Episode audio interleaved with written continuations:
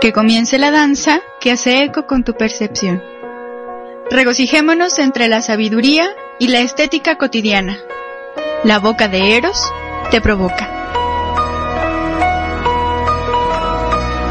Una charla con el arte y la cultura.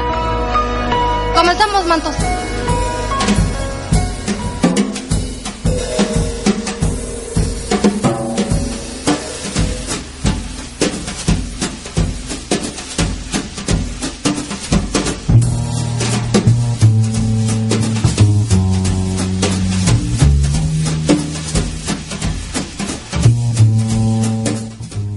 Buenas tardes, queridos amigos, bienvenidos a una emisión más de La Boca de Eros.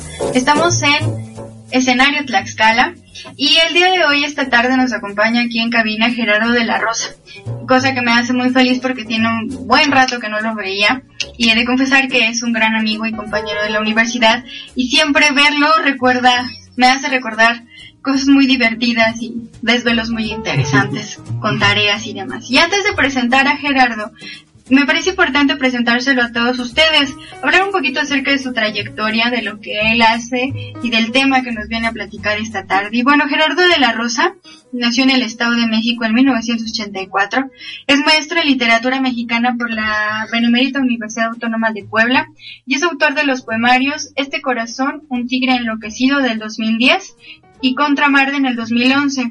También tiene un libro de cuentos que se llama Un triste y loco amor, que fue publicado en el 2014. Es antologado en 200 años de poesía mexicana en el 2010, El Rapidín, Microrelatos. Iberoamericanos en el 2011 y Poemas para un poeta que dejó la poesía en el mismo año, en 2011. La parte de la obra de Gerardo ha sido publicada en diversas revistas, revistas del país y del extranjero, como Crítica, Círculo de Poesía, Revista Cronopio, Río Grande, Review, Nocturnario, etc. Ha sido becario por el PECDAT en Tlaxcala del 2013 y además Gerardo es Premio Estatal de Cuento Beatriz Espejo en el 2012 y también es Premio Estatal de la Juventud Tlaxcala 2011 y es Premio Estatal de Poesía Dolores Castro en el 2008. Y bueno Gerardo, buenas tardes, muchas gracias por acompañarnos. Hola Bella, buenas tardes, gracias por invitarme y como bien dices, es siempre un gusto volver a verte después de bastantes, yo creo que años, ¿no? Eh, bueno, las distancias, todo esto nos lleva a que nos distanciemos, pero bueno, feliz de estar aquí contigo, feliz de que también podamos eh, platicar sobre algunas cosas de literatura, sobre creación literaria y bueno. Y cosas que nos interesan desde hace bastante tiempo, porque yo recuerdo que cuando entramos a la universidad, declarados, pocos éramos los que queríamos dedicarnos a la escritura. En alguna clase que preguntaron que para qué iba, para qué entraba uno a la, a la facultad, y unos dos, tres poquitos, yo quiero escribir, yo quiero dedicarme a la creación. Y bueno, que al fin de cuentas uno toma su rumbo y sus decisiones a pesar de la instrucción académica. Y justamente es eso de lo que quisiera empezar a platicar contigo. ¿En qué momento, Gerardo, llega a ti la curiosidad, la necesidad, el gusto por las palabras? Que después se convierte quizá en un gusto por la creación también.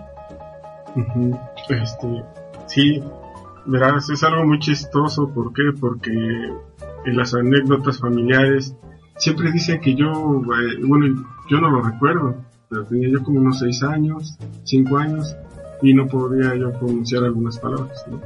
Entonces el miedo de mis papás era que eh, nunca iba a poder pronunciar bien las palabras. Y yo entré a la primaria un año atrasado, pero de ahí toda la primaria, los 6 años, mi papá iba todos los días o casi todos los días con la maestra que yo le leyera algo, ¿no? Para que pudiera yo tener más soltura que yo creo que no funcionó mucho, pero bueno, este, después de eso en la secundaria pues sin mayor, sin mayores gracias, ¿no? Y la preparatoria yo hasta fue en el último año de la prepa cuando escribí mis primeros ejercicios de, de poesía, ¿no? Y digo ejercicios porque trial pues que mejor que hubieran sido ya poemas hechos y derechos. Y quizás hasta ahora no hay poemas hechos y derechos. ¿Y quién dice, escritor tan famoso, que todo el poema es una posibilidad, no es un borrador de seguir? Así es. Empezar con el último, quizá no es lo más correcto darte la oportunidad de continuar, me parece como más sensato y que sean un acercamiento tan sensible como un acercamiento juvenil en los dramas preparatorianos, bueno, pues que mejor. Sí, en la prepa. Pero también lo curioso es que yo alguna vez igual lo dije en la universidad, en la licenciatura, que en la casa pues no había una, no había libros, ¿no? No teníamos libros para leer. Ni siquiera un diccionario, si acaso los escolares que a veces te dan en las primarias.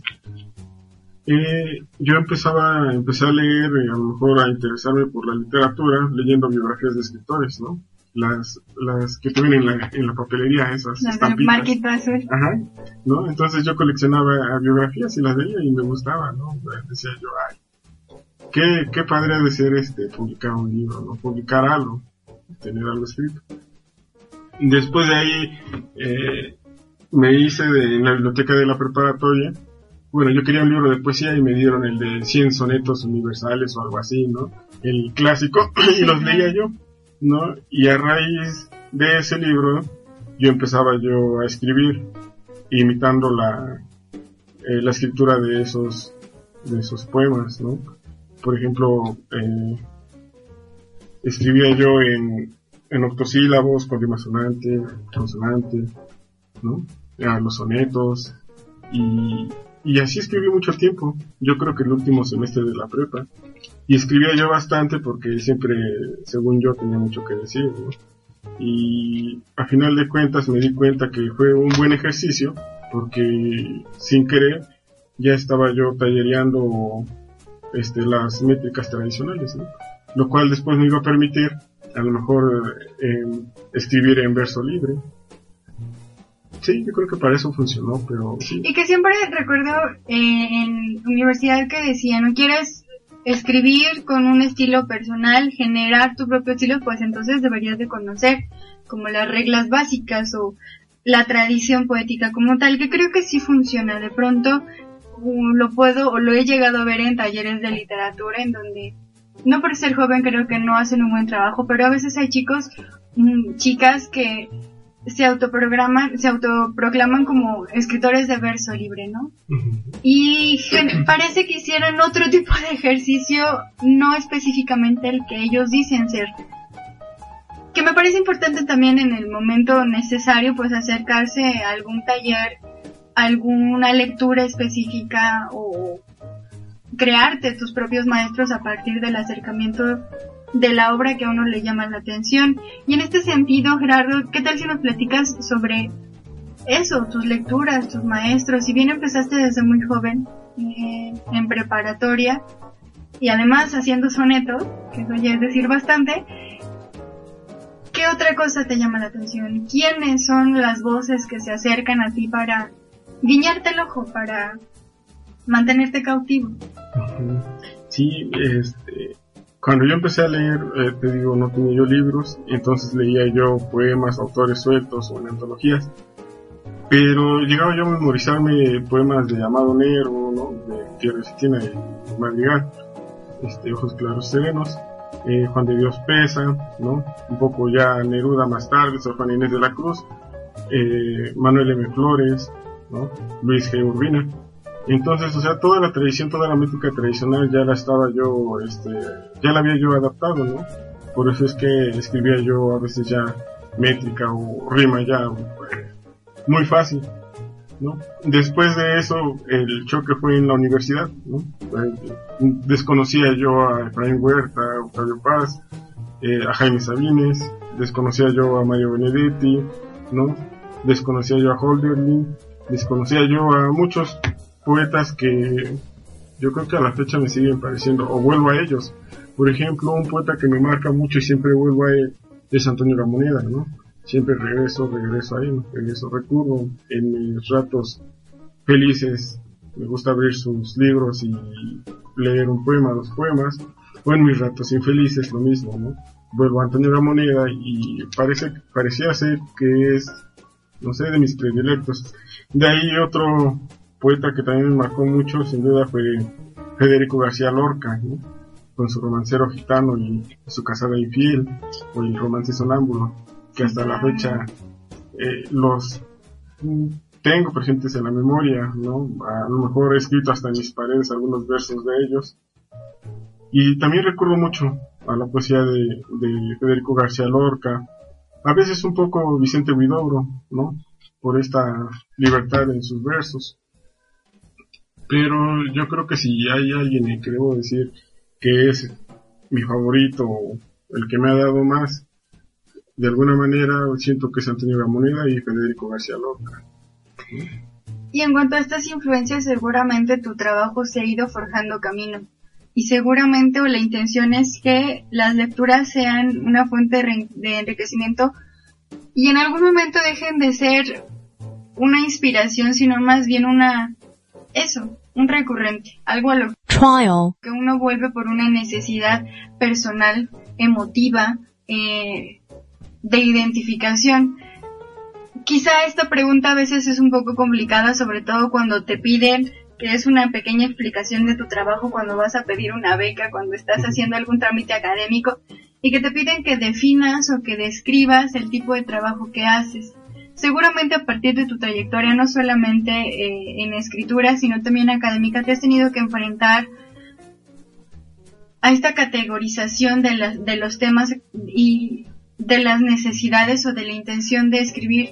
En cuanto a eso, ¿cuál sería tu percepción de la escena cultural de nuestro estado? La escena cultural de, pues sí, de nuestra región, en Tlaxcala se produce poesía, hay buen trabajo, hay personas que les interesa no solamente leerla, sino hacerla, hay oportunidad de volverte un escritor si, si se recurren a los espacios que se supone que generan artistas? Sí, es una buena pregunta, es algo que también yo me he preguntado eh, a solas, ¿no? En, mi casa o donde quiera que estoy. la escena cultural en el estado de Tlaxcala me parece que sí hay espacios, quizá hay espacios, eh, pero no hay apoyos, ¿no? O hay gente que escribe y a lo mejor lo que escribe este, no es valorado y eh, no se dan los apoyos. Ahora, si dejamos esto a un lado, pues tendríamos que ser honestos con uno mismo, decir qué significa la escritura o la creación para uno, ¿no? Si es necesario que te den un apoyo para escribir o es parte vital de ti mismo. Entonces llegué a la conclusión de que es parte vital de uno mismo. Verás, eh, comencé escribiendo poesía y creo que me salía o me satisfacía bien. Después de un rato, este, no sabía yo qué más escribir en poesía o qué temas, ¿no? Eh, opté por dejar la poesía, decir, ay, la voy a dejar descansar un año. Y la verdad es que eso fue imposible porque también me pongo a pensar, es nosotros estamos eh, sujetando a la poesía, creándola, o es al revés, es la poesía la que nos toma y la que nos obliga en cierto momento a escribir y a no escribir. Creo que es más viable eso, ¿no? Porque yo conscientemente dejé eh, de escribir un rato, pero en determinado tiempo eh, la misma escritura, la necesidad, las ansias de escribir me volvieron otra vez a la poesía, ¿no? Es como el, yo creo que el, que tiene un vicio, ¿no? Trata de dejarlo, pero el vicio pienso que se ha apoderado de él y regresa y lo toma otra vez. Entonces la poesía yo creo que eso es algo vital, es algo importante, ¿no? Independientemente de que haya apoyos, de que se gesten espacios, ¿no? Uno tiene que ser eh, coherente consigo mismo. Escribir para qué y por qué, ¿no? Todo parte de una necesidad, necesidad querer expresar o querer este decir algo a alguien, ¿no? ya que nos lean o no nos lean, pues es otra, es otra cosa, otro asunto. Algo o mucho de eso es lo que se ha hablado en otros programas aquí en la boca de Eros sobre la necesidad que genera no solamente la pintura o la danza o la música, en particular hemos tocado el tema de la poesía porque quizá a, a mí me parece una experiencia personal. Pero ¿qué te parece Gerardo si nos damos oportunidad de platicar sobre esto y entonces hablar de tus, de tus libros, de tus publicaciones en un momento cuando regresemos del corte? Estamos en La Boca de Eros.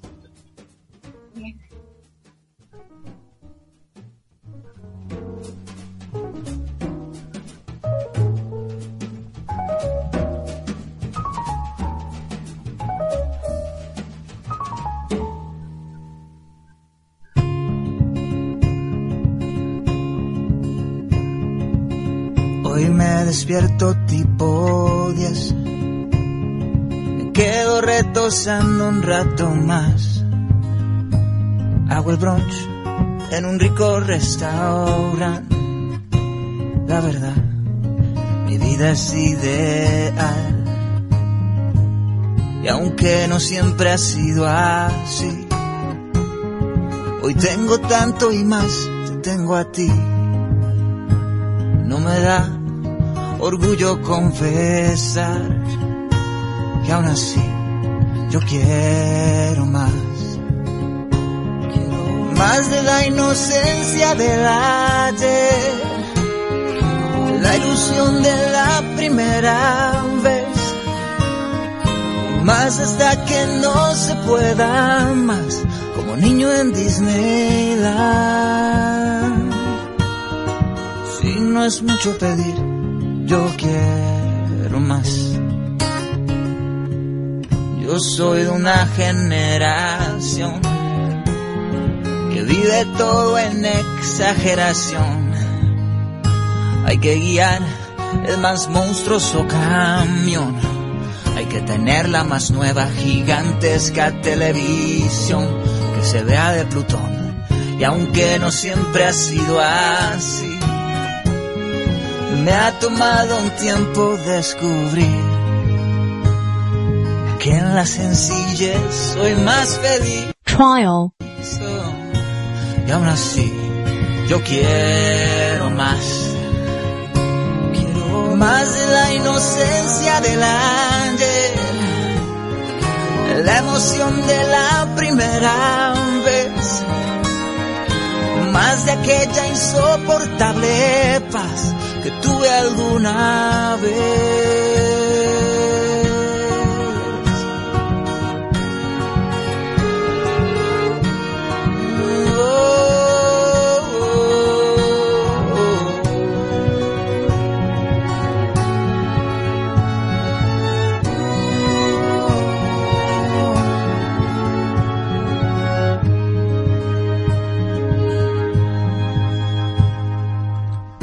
Ayer vi en la televisión un monje que encontró la solución. Decía que su única posesión era esa túnica puesta y su cara de satisfacción. Y aunque no creo que llegue hasta ahí, me hace mucho bien el concluir que hoy más que pedir yo quiero dar al decir que yo quiero más. Más la inocencia del ayer, la emoción de la primera vez. Ahora sí se trata de pedir, permíteme añadir. Escenario Tlaxcala Acción, libertad y pensamiento.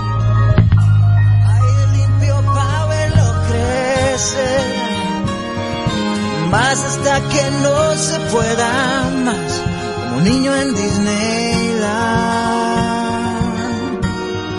Si no es mucho pedir, yo quiero más. Yo quiero más.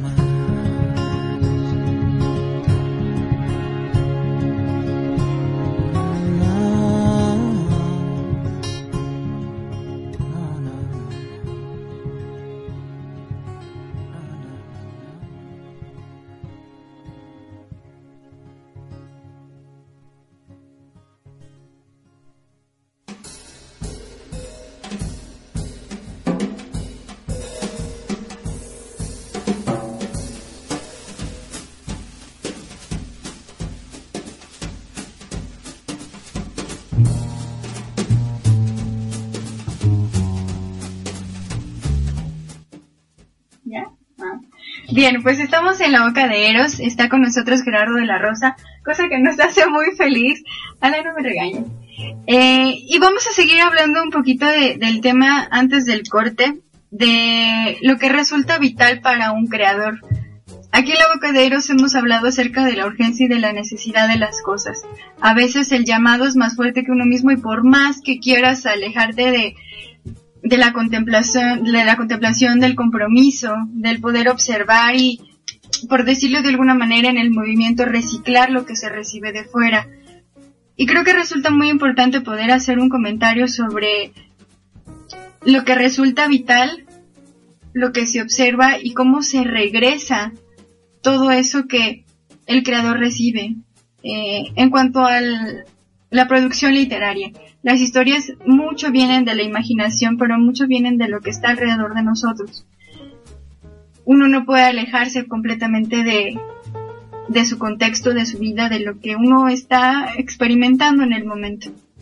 Pudiera, se pudiera enriquecer las historias con muchas otras cosas más, pero uno no es ajeno a las cosas. Yo no soy ajeno a ti, tú no eres ajeno al otro. Y a partir de esto, pues se van generando como redes o más lazos que, pues construyen. Construyen historias, construyen pensamientos, hay un alcance de significado mayor. Y en cuanto a esto, como creador que eres, ¿cuál es tu percepción o cómo lo ejemplificas o desde dónde lo puedes, no sé si justificar, pero quizá explicar un poco. Sí.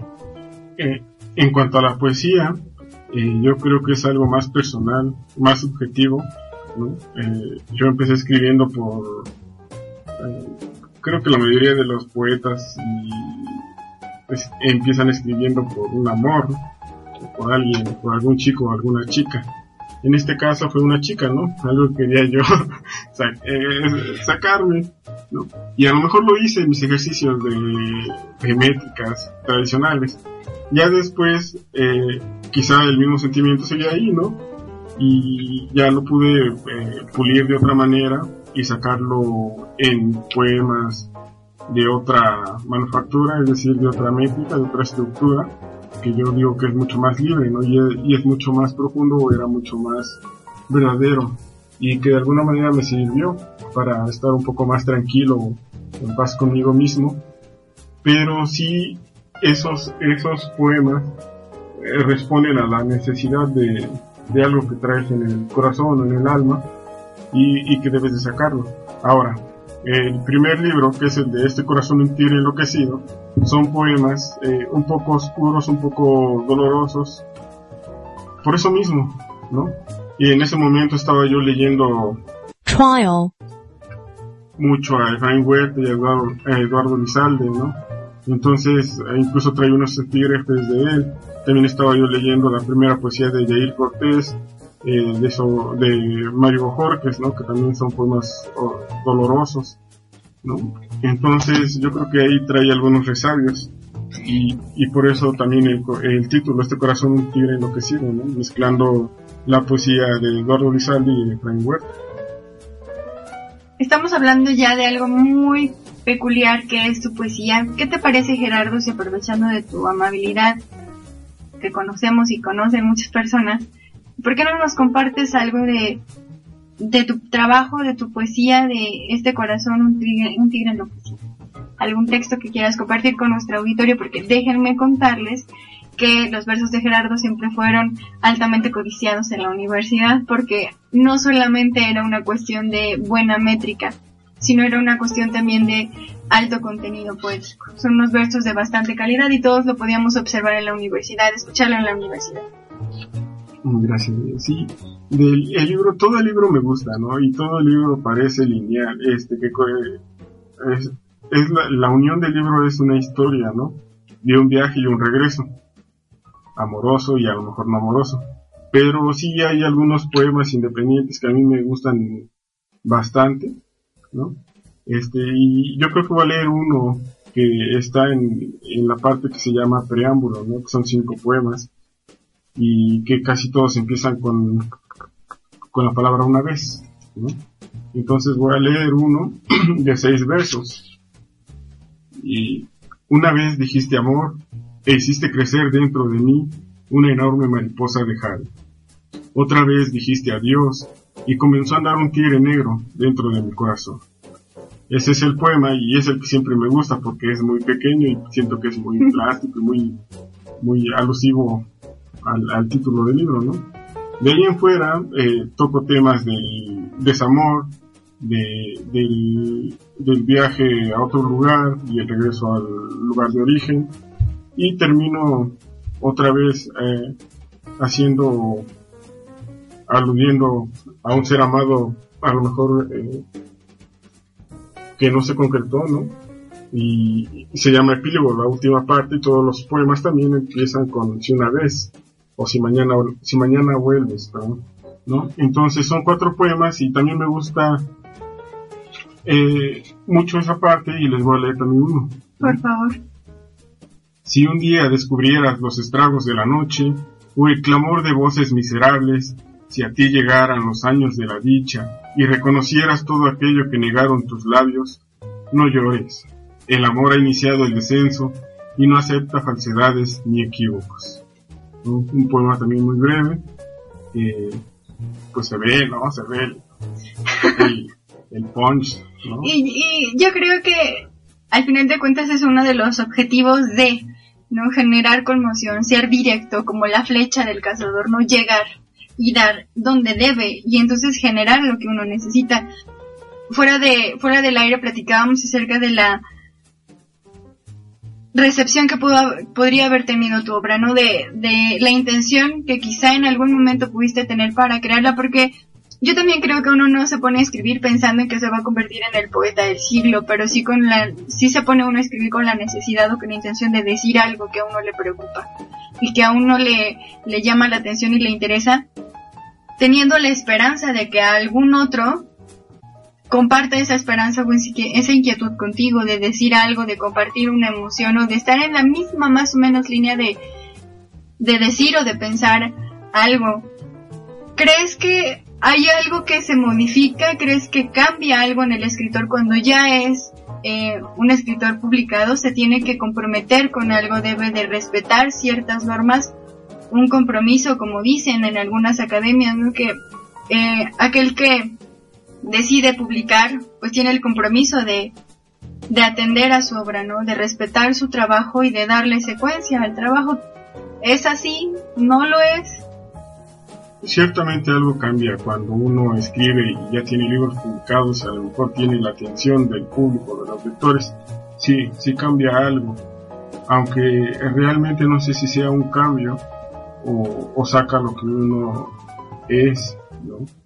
En, en mi caso puedo decirte que sigo siendo el mismo chico de la prepa que iba con los amigos de Parra, ¿no? Y ahora igual sigo siendo el mismo. Yo quizá no me la creo cuando me encuentro en la calle alguien y me dice, oye, que me gustó bastante tu libro, que felicidades. Y sí, me gusta el gesto y hasta ahí nada más. Es un gesto ocasional. No me provoca más allá de sentirme alguien eh, sobre eh, encima de alguien más, ¿no? mejor que alguien más, eso no, no me provoca nada, ¿no?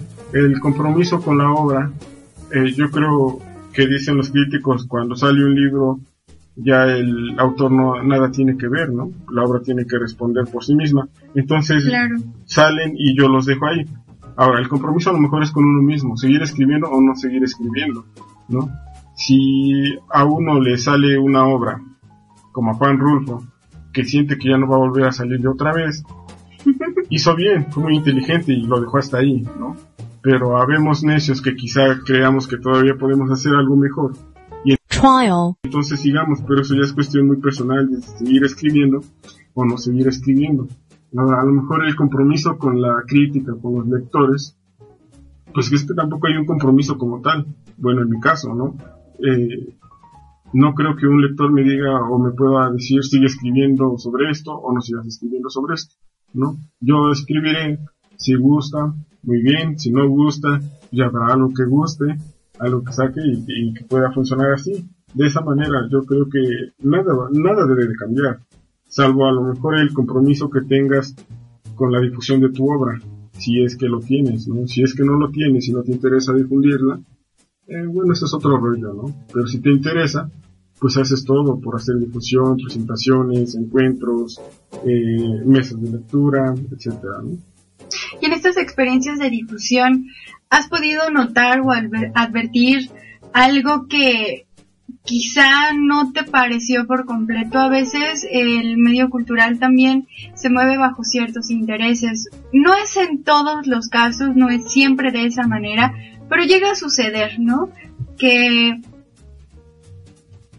eh, el proceso de difusión es también como un proceso de manipulación, por decirlo de alguna manera, no lo sé por completo, pero en este ejercicio de la difusión de la obra, ¿crees que se le da el peso al escritor? ¿Se le da eh, el lugar a la obra?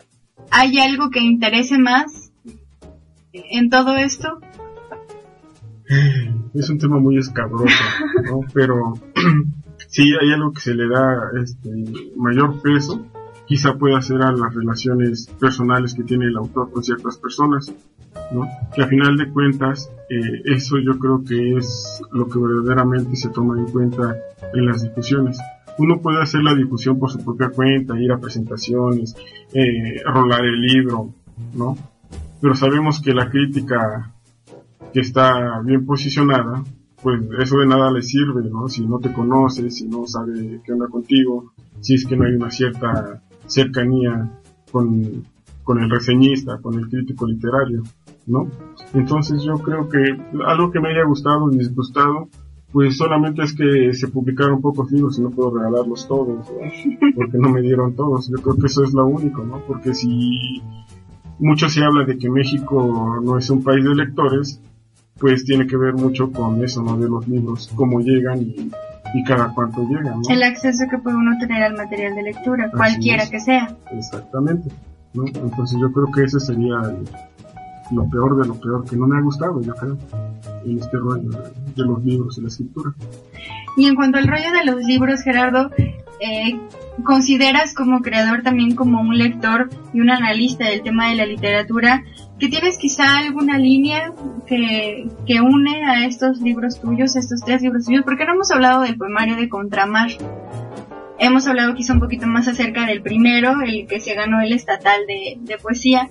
Y entonces Contramar, ¿cómo llega? ¿A partir de, de, qué necesidad? ¿Cómo se publica? Eh, Contramar es un caso raro, aparte del libro Este corazón mentira y enloquecido, y de Un triste y loco amor, ¿no? Ambos tuvieron premios aquí en Tlaxcala y yo creo que también por eso se publicaron. Pero Contramar no tiene ningún premio, Contramar está este, publicado por una editorial de, Orizaba, Letras de Pasto Verde, ¿no? Este, la gestación de ese libro la verdad es que fue muy repentina. Yo lo confieso abiertamente, nunca había ido al mar, nunca había estado cerca del mar, sino hasta el año 2009 ¿no? Que tuve la oportunidad, ¿no? Y a lo mejor ahí se dio ese, ese choque o esa expectación con el libro, porque el tema del libro es sobre el mar y, el desamor, o el, el amar y el mar, ¿no? Ese juego de palabras. Y entonces ahí se dio, ¿no? Estuve un rato contemplando el mar y dije, ¡pum! ¿no? Quiero hablar del mar. Escribí un libro sobre el mar, eh, son unos poemas muy, muy cortos, eh, son pocos poemas, es una plaqueta muy delgadita, Y entonces le comentaba yo al editor Mayo Isla Sainz que, que pasaba con esos poemas y me dijo, pues, sale, los publicamos en la editorial de Pasto Verde, Y ahí se dio es un tiraje de 100, 100 libros, ¿no? Que debe tener yo creo como unos 10 o 20 todavía hay por ahí. Y los demás pues los he regalado, los he donado y nada más, ¿no? El, tema del mar, que de pronto es un tema también como el amor y la muerte, ¿no? Y tenía yo que hacerlo, porque sentía yo que le debía algo al mar. Después del encuentro tan grande que has de haber tenido, porque yo creo que hay experiencias que van minando nuestro terreno personal, ¿no? Hay eh, imágenes, palabras, experiencias que van poniendo en nosotros palabras que generarán algo, pero mucho tiempo después. A veces la experiencia de ayer se va a ver reflejada dentro de 20 años o la experiencia de los 3, 4 años, ¿no? Que aparece de pronto en, en las necesidades de un creador o de un escritor en este caso. Y si bien eh, hemos platicado que la poesía es el tema más recurrente la necesidad más recurrente y que hubo una necesidad por... Trataba yo de hacer un cuento, escribir algo de prosa. Pude haber escrito a lo mejor una cuartilla o dos cuartillas y la verdad es que si no me gustaba pues terminaba borrándolo, ¿no? Tan fácil que sea en la computadora, ¿no? Eh, pero nunca lo dejé de lado. Sí me causó yo creo que más dolores de cabeza. ¿Por qué? Porque también no había yo leído mucho cuento, ¿no? Entonces una vez que me acerqué a las novelas, que me acerqué al cuento, ¿no? yo creo que algo dentro de mí, una especie de chispa, pum, se prendió. Y no lo hice sino fue hasta el 2012, ¿no? Y, y eso, que, ¿por qué fue? fue motivado por una anécdota de mi mamá. Eh, mi mamá eh, también es del Estado de México, por eso yo nací allá.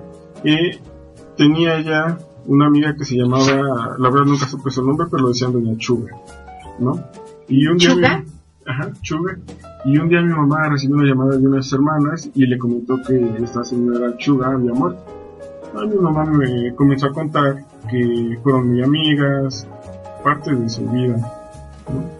Entonces yo trabajaba en la biblioteca en ese, en ese año, en la biblioteca de Tenancingo, y llegué y me puse a escribir un cuento con un tema un poco difícil y doloroso, ¿no? Son dos hermanos que viven con la madre y este, en extrema pobreza, ¿no?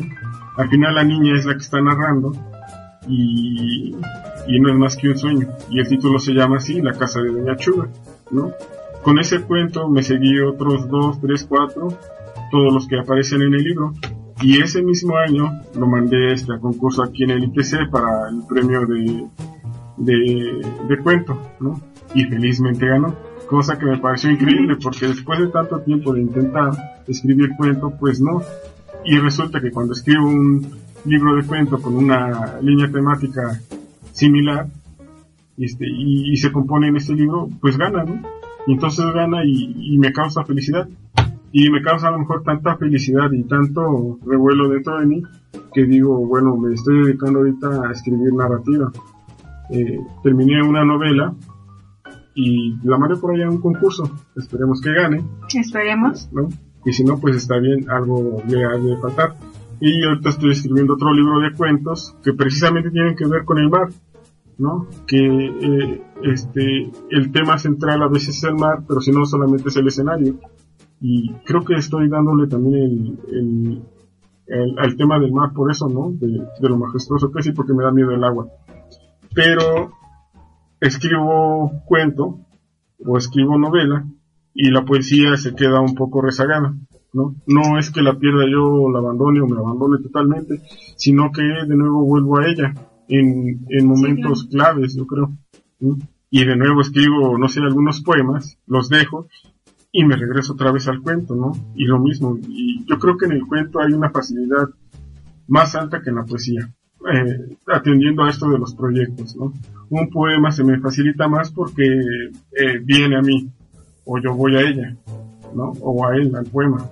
Pero un cuento siento que lo puedo manipular un poco más, ¿no? falta nada más un detonante que me haga pensar en una historia. Y bien decía Poe, ¿no? Lo que debes de tener en un cuento siempre, siempre va a ser el final. En base al final, desarrollas todo lo demás. Y sí, siempre me ha funcionado así, ¿no? No planeo los inicios, no planeo el desarrollo. Lo que siempre me, me pone difícil o me pone entre la pared o oso más es buscar el final de una historia, ¿no? Ya con el final de, la historia del cuento, ¡pum! Todo lo demás es pan comido, los nombres, los personajes, los, los escenarios, todo. Pero sí creo que es, me causa más libertad incluso para meterlos en proyectos, ¿no? Por ejemplo, escribir un libro sobre tal tema de cuentos, ¿no? Un libro de cuentos sobre tal tema. Me resulta más sencillo que escribir un libro de poesía para un proyecto.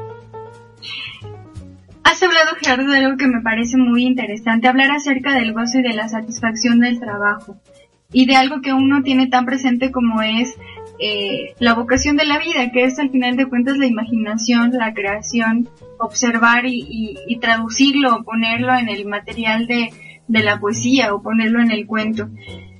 En cuanto a este sentido, seguramente muchas grandes satisfacciones has tenido partir de este proceso de la escritura. Satisfacciones como eh, estar contento porque terminaste un poema que te ha costado mucho trabajo, o también esas satisfacciones que te van arañando el corazón porque de pronto también pasa, uno tiene la urgencia y la necesidad de ir a la poesía, pero a veces cuesta mucho trabajo. O a veces va uno tan cargado de tantos temas que no sabe por dónde empezar y entonces te tienes que sacudir, quitarte las hojas de encima y entonces focalizarte porque la emoción sí arrasa, la emoción es necesaria, pero también la concentración, también la, eh, la lectura organizada y la, lectura de observación, el, trabajo del poeta, el trabajo del escritor es un oficio como tal, es un trabajo que debe de tener procesos, que debes de tener disciplina, sobre todo porque así como uno aprende a bolear los zapatos, pues así uno aprende a bolearse los poemas, a ponerlos en su lugar, a acomodarlos donde deben.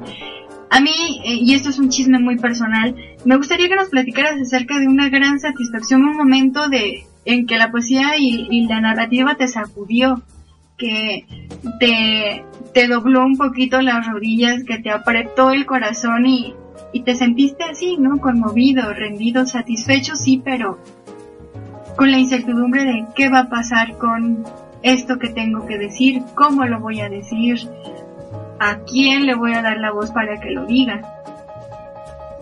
Sí, en, la poesía yo creo que esto me ha sucedido eh, con el primer libro, ¿no? Con el libro Este corazón un tigre enloquecido, la verdad es que fue algo muy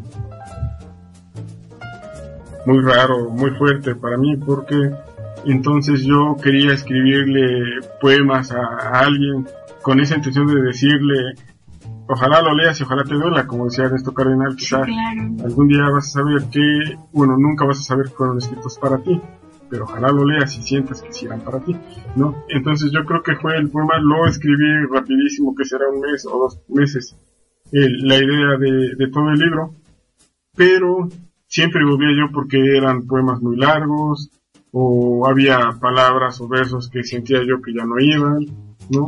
Entonces, escribirlo me llevó un mes, dos meses a lo mucho, pero terminarlo y dejarlo así para mandarlo a concurso, me ha de haber llevado yo que sé unos cinco o seis meses, ¿no? Pero eran meses de estar diario, diario leyéndolo, leyéndolo y releyéndolo y viendo y quitando y, y ay Dios, cómo me hizo sufrir ese libro, ¿no? El título, bueno, también. En el último día yo creo que cerraba para enviar a concurso, no tenía yo el título, ¿no? Había yo hecho una lista como de 16 títulos opcionales, 17 títulos, ¿no? Y ninguno de esos quedó al final, ¿no? Al final el título como arte de magia, pum, apareció, ¿no? Y se siente una sensación muy bien, ¿no? Porque dice, ay, qué bueno que ya lo terminé, creo que ya se quedó. Ahora lo leo, ya que está publicado. Y la verdad es que si le cambiaría yo cosas, sería un verso, dos, tres versos nada más, pero yo creo que queda igual, ¿no? Me gusta su concepto, me gusta su, su distribución, me gustan los temas que tiene el libro pero en un principio en la escritura sí fue muy doloroso, ¿no? Porque era volver y volver y volver. Quizás hasta la fecha me sigue pareciendo un libro que me ha dado más satisfacción que otros proyectos, otros proyectos que he traído y que he escrito, ¿no? ¿Por qué? Porque los otros proyectos, pues sí me dejan una sensación bonita, pero... Que tú te pides. Sí, por ejemplo, hay cuentos que eh, te escribes de una, de un solo aliento y ya, ¿no? Y hay cuentos que puedes dejar inconclusos y continuarlos al otro día, continuarlos unas semanas después. Pero también es, es parte, yo creo que de esto, ¿no? De que es el cuento, es una cosa y la poesía es otra cosa, ¿no? Ahorita, por ejemplo, estos libros de Un triste y loco amor, pues sí, todos fueron escritos de, de manera rápida, ¿no? Ya la corrección y detalles eh, es otra cosa.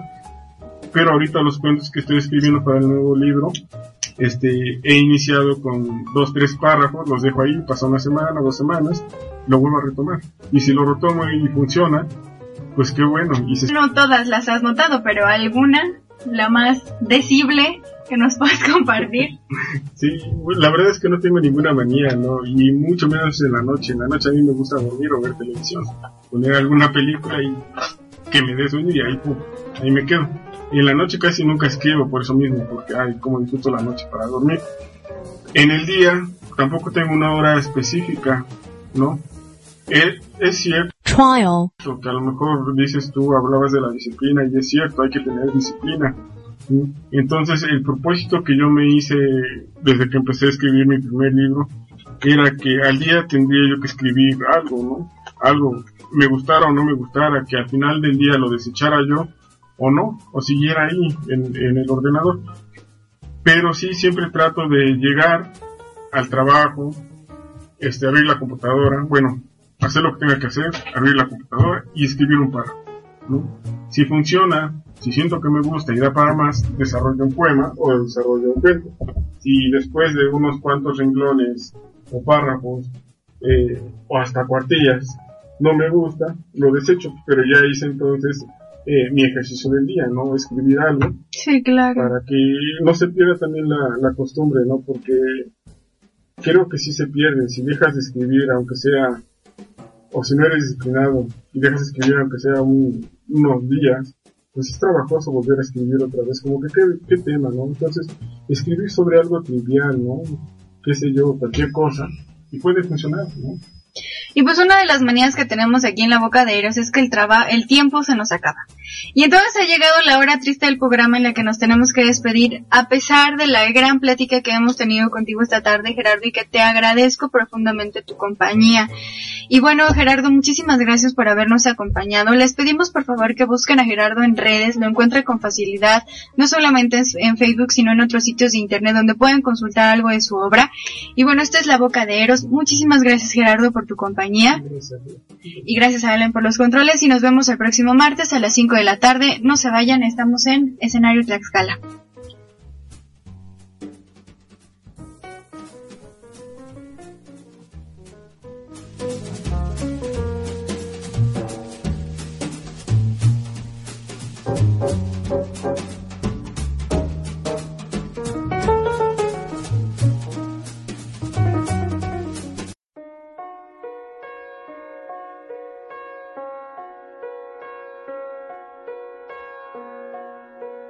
Encontrémonos en el efímero espacio radial. La boca de Eros enmudece hasta la próxima emisión.